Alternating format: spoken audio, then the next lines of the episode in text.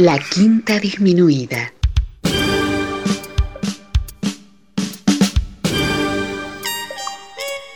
Jazz desde la ciudad más cercana al cielo.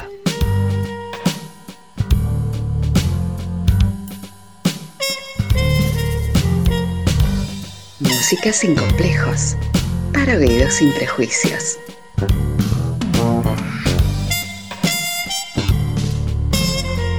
Una producción de Nicolás Peña.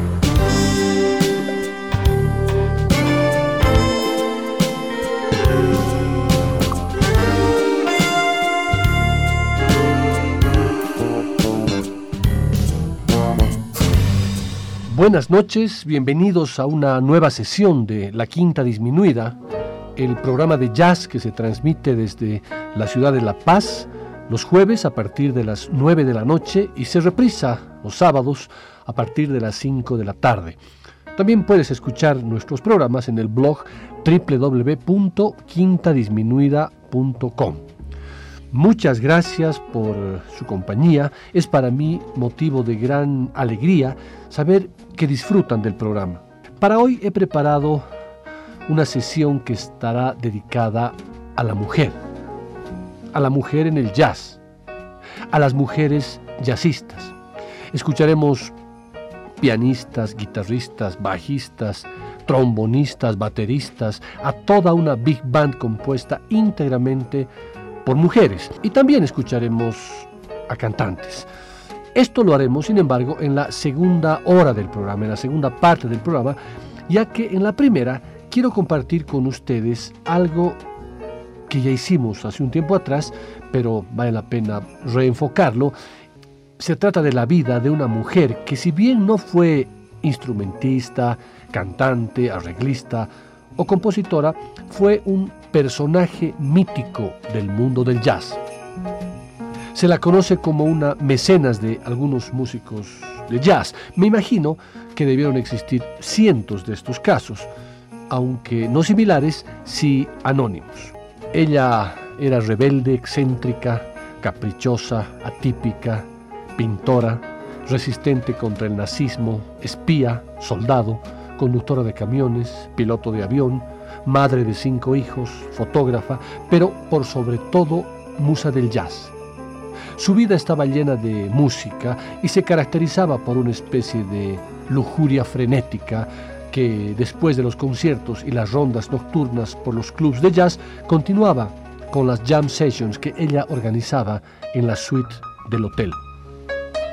El gerente del mismo, harto de las quejas de los huéspedes por la bulla y el constante entrar y salir de negros, triplicaba el precio de su suite para desanimarla y que de una buena vez se fuera.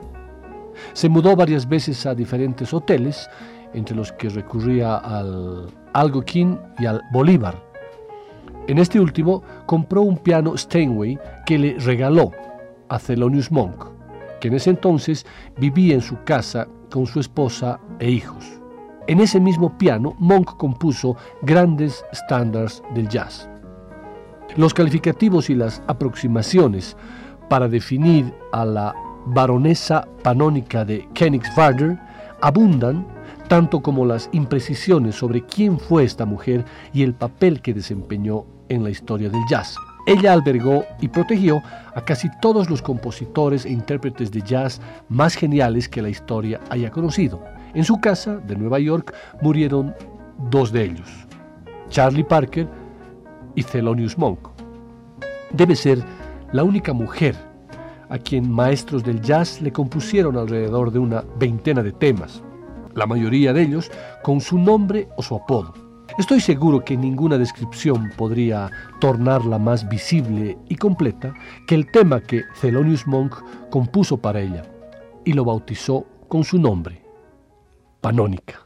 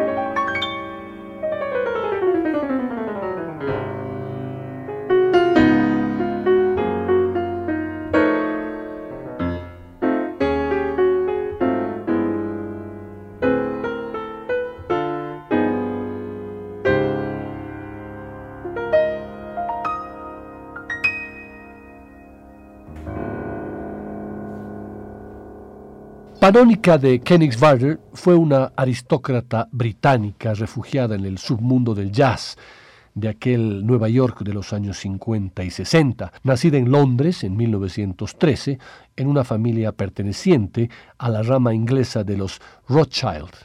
Su nombre, de mariposa, se lo puso su padre, el banquero Charles Rothschild, que en gran medida fue también el responsable del romance de Panónica con el jazz, gracias a su abundante colección de discos con el que contaba y con los que Panónica comenzó a beber los primeros sorbos del jazz.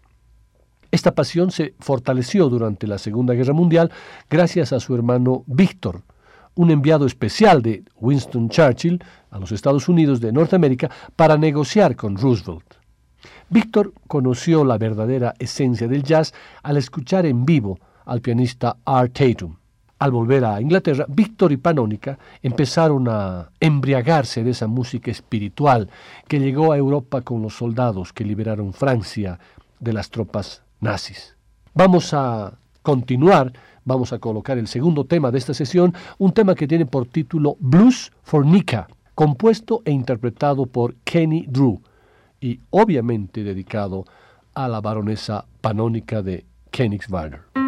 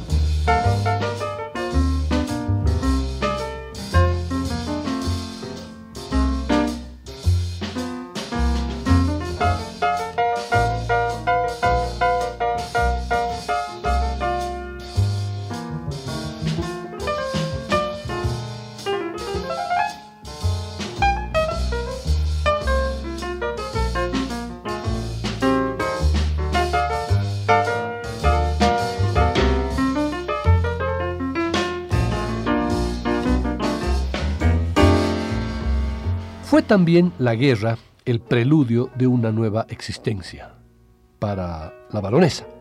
En 1935, Panónica conoció a Jules Königswarder, el que sería su futuro esposo.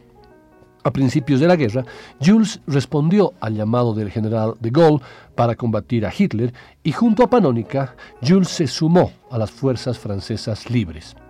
Jules fue enviado en misión a África Ecuatorial y Panónica se unió a él para integrar una unidad de los servicios secretos del general francés. Una vez terminada la guerra, la carrera diplomática de Jules le resultó aburrida. Entre una embajada en Noruega y otra en México, Panónica se separó de, su esposo en 1952. A partir de esa decisión y de su pasión por el jazz, su vida cambió drásticamente. Una mujer blanca que se desplazaba con negros que consumían drogas y alcohol no era bien vista en ningún ámbito. En 1955, junto a su primera hija, se fue a vivir a, a Nueva York, donde albergó y protegió a los más geniales intérpretes y compositores de la historia del jazz, en su casa, como les dije, de Nueva York, murieron dos de ellos, Charlie Parker y Thelonious Monk. Vamos a escuchar ahora la maravillosa composición de Horace Silver titulada El sueño de Nika, Nika's Dream.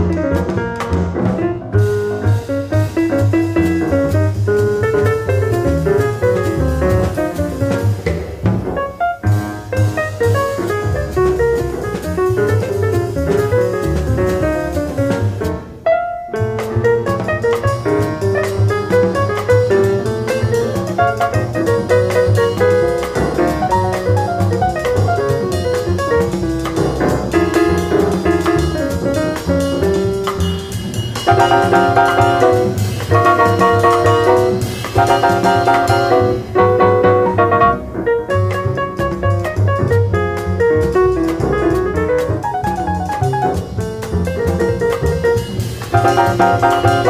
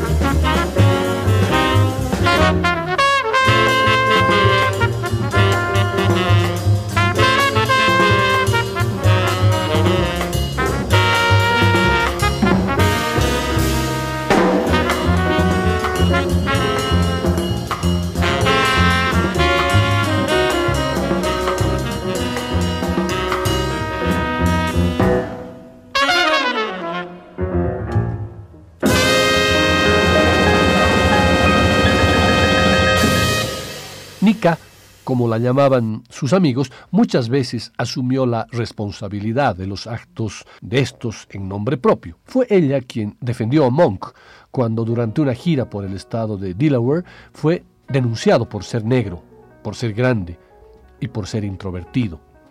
El gran sacerdote del bebop y compositor excepcional se bajó del auto a pedir agua y el dueño del local inmediatamente llamó a la policía. Thelonious Monk fue arrestado Panónica le suplicó que no le pegaran en las manos. Los policías revisaron el Bentley y encontraron marihuana. Panónica inmediatamente dijo, eso es mío, y la condena a tres años de cárcel cayó sobre ella. Hay que imaginar a Monk y a Panónica juntos, caminando por la calle tomados del brazo. Ella, la mujer blanca y delgada, y él, el gigante de dos metros, de corpulencia montañosa, siempre con un extraño sombrero sobre la cabeza. Panónica contó que cuando caminaban por las calles del sur de los Estados Unidos, la gente los escupía y se cambiaba de acera para evitarlos. Implicada en los problemas y los dramas que vivían los músicos, Panónica se volvió miembro del sindicato para defender sus derechos y conseguirles nuevos contratos. Se ocupó de Coleman Hawkins, epiléptico y solitario, de Bud Powell, prisionero de una terrible depresión, y de Charlie Parker, destruido por las drogas y el alcohol.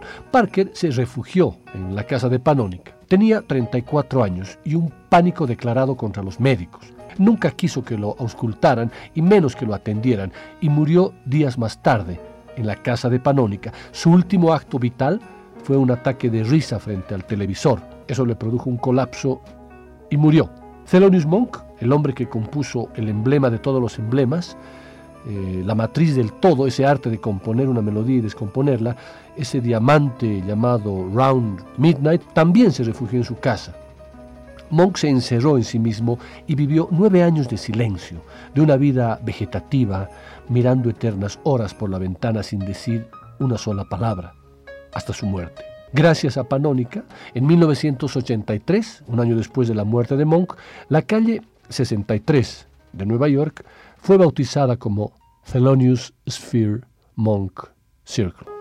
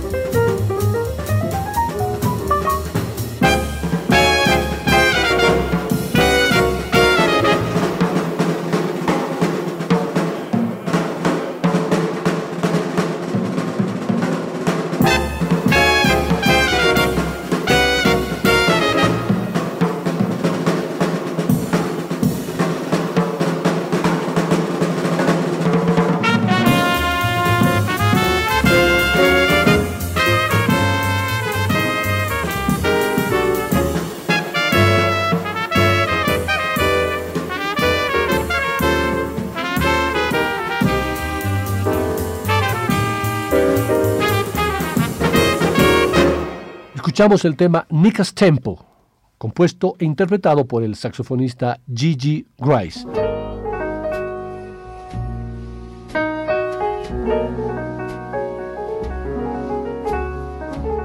Panónica suena como música pura, como algo etéreo, solo audible, sin cuerpo, inconsciente. Panónica solía llevar puestos vestidos de colores vivos, era delgada, con un rostro blanco de destellos aristocráticos, una mirada a veces nostálgica, otras vivaz, cabellos negros eternamente embebidos por el humo del cigarrillo que fumaba con una boquilla. Dos años antes de su muerte, en 1986, Panónica de Königswarter no había cambiado ninguno de los hábitos forjados durante los últimos 35 años de su vida. Una de sus descendientes, Nadine de Königswarter, cuenta cuando vi a Nika por última vez en Nueva York en 1986, hicimos lo que siempre acostumbraba a hacer, la ronda tardía de los clubs de jazz en su viejo Bentley descapotable. Esta vida nocturna y la veintena de temas que grandes músicos de jazz le dedicaron parecía algo totalmente sui generis al, futuro de una mujer nacida en Londres en 1913 en el seno de una familia perteneciente a la rama inglesa de los Rothschild. Escuchemos el tema Nika, compuesto e interpretado por Sonny Clark.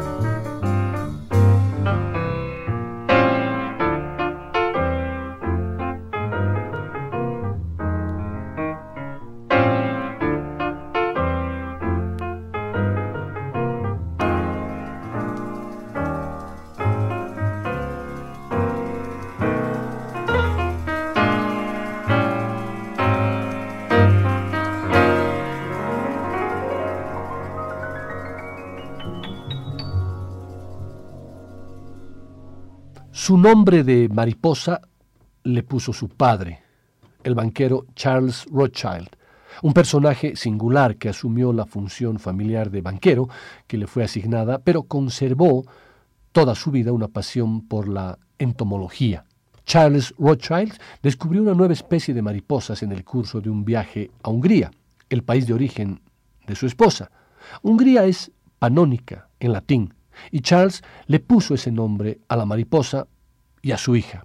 A Panónica le gustaba la pintura abstracta e instantánea, las formas libres que permitían recorrer los brotes de un esbozo de manera espontánea, siguiendo los caprichos de la luz, mezclando en los cuadros leche, whisky, perfume y aceite. Cuando apareció el sistema Polaroid, Panónica se interesó en la fotografía, un tipo de soporte que muchos años después daría lugar la más extraordinaria colección de fotografías sobre los músicos de jazz norteamericanos realizadas hasta hoy. Panónica las hizo a lo largo de su extensa relación con aquellos gigantes excluidos de los privilegios del hombre blanco. Esto es Paranica, compuesto e interpretado por el gran trompetista Kenny Dorham.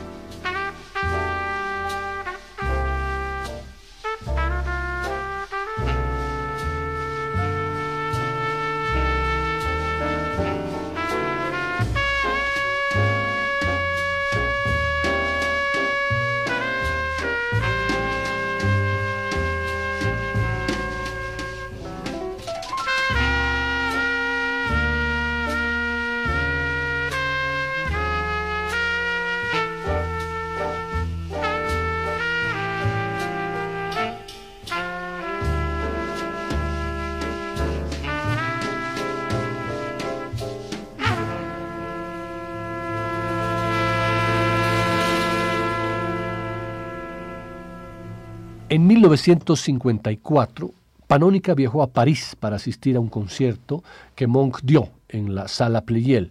Mary Lou Williams, pianista y compositora de jazz, fue la que lo presentó. Panónica de Warter tenía 41 años. Junto a su primera hija, Yanka, Nika se fue a vivir a Nueva York en una suite del hotel Stanhope. Allí frecuentó a la nunca igualada galería de genios que Estados Unidos trataba como perros. Lionel Hampton, Art Blakey, Walter Davis, Bud Powell, Coleman Hawkins, Sonny Clark, Charlie Parker, Tommy Flanagan, John Coltrane, Charles Mingus, Miles Davis, Sonny Rollins y tantos, tantos otros. Como lo haría aún 35 años después. Nick recorría cada noche al volante de su Bentley los clubs más concurridos del momento, el Five Spot, el Village Vanguard, el Birland Minton's Playhouse o el Smalls en Harlem. Implicada en los problemas y los dramas que conocían los músicos, Panónica se volvió miembro del sindicato de músicos, como les dije, para defender sus derechos y conseguirles además nuevos contratos. Art Blakey eh, dijo alguna vez de ella que hasta que la conocí no sabía cómo mantener una orquesta. Ella me enseñó cómo actuar y administrar a los músicos. Panónica se ocupó de Coleman Hawkins, que era un epiléptico y solitario, también de Bud Powell y de muchos otros. El siguiente tema que vamos a escuchar tiene por título Telónica, que este título es una amalgama de Thelonious y Panónica, compuesta e interpretada por el gran pianista Tommy Flanagan.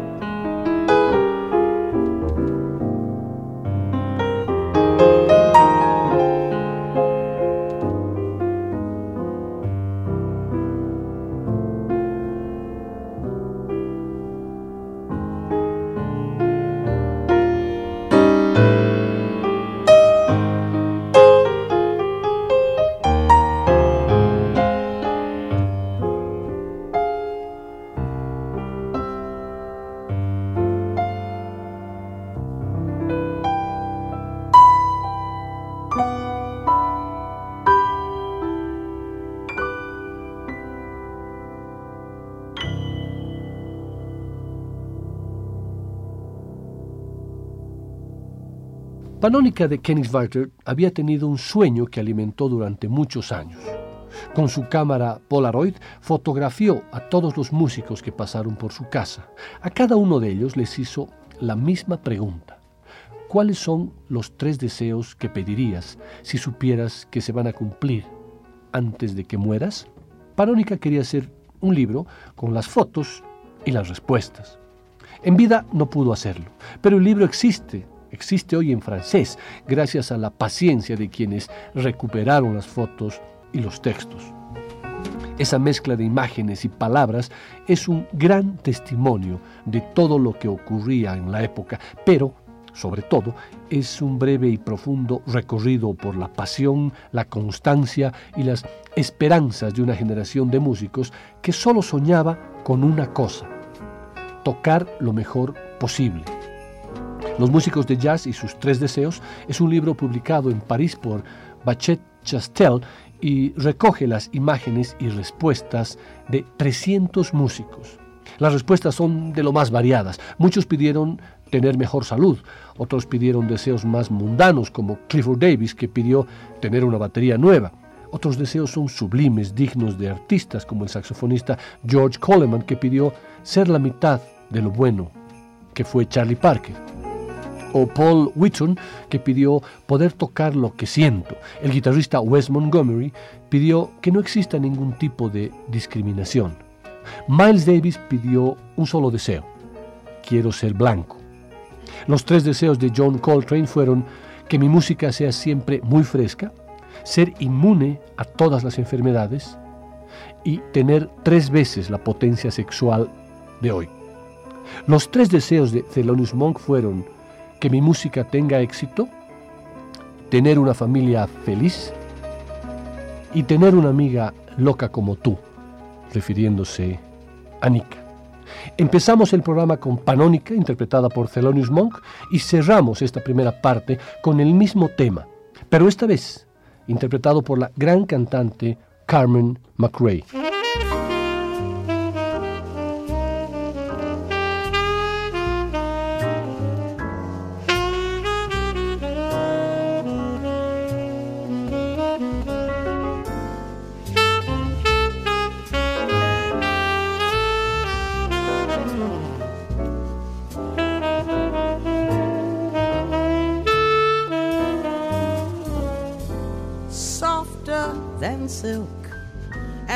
Warm as warm milk, light as air and able to fly. Blossoms no bliss while they're waiting for her kiss. Bononica, my butterfly. Fluttering one, fair and bright as the sun light as wind embracing the sky. Colorful wings, soft and gaily painted things. Panonica, my butterfly. Like the lovely flowers, I wait for hours just to feel that touch, the touch that I love so much. One day she'll flutter by. I'll hold out my hand and capture my butterfly. Delicate things such as butterfly wings. Poets can't describe, though they try. Love played a tune when she stepped from her cocoon. Pananica, my butterfly.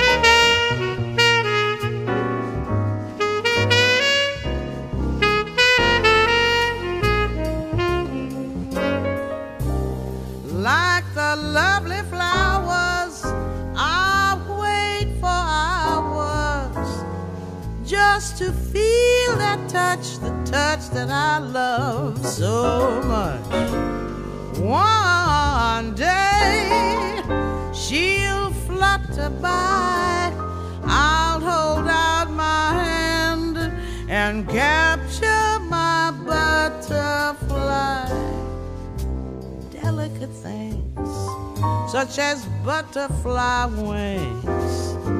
Poets can't describe, though they try love played a tune when she stepped from her cocoon.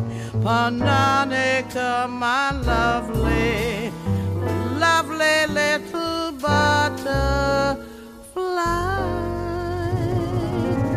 lovely butterfly.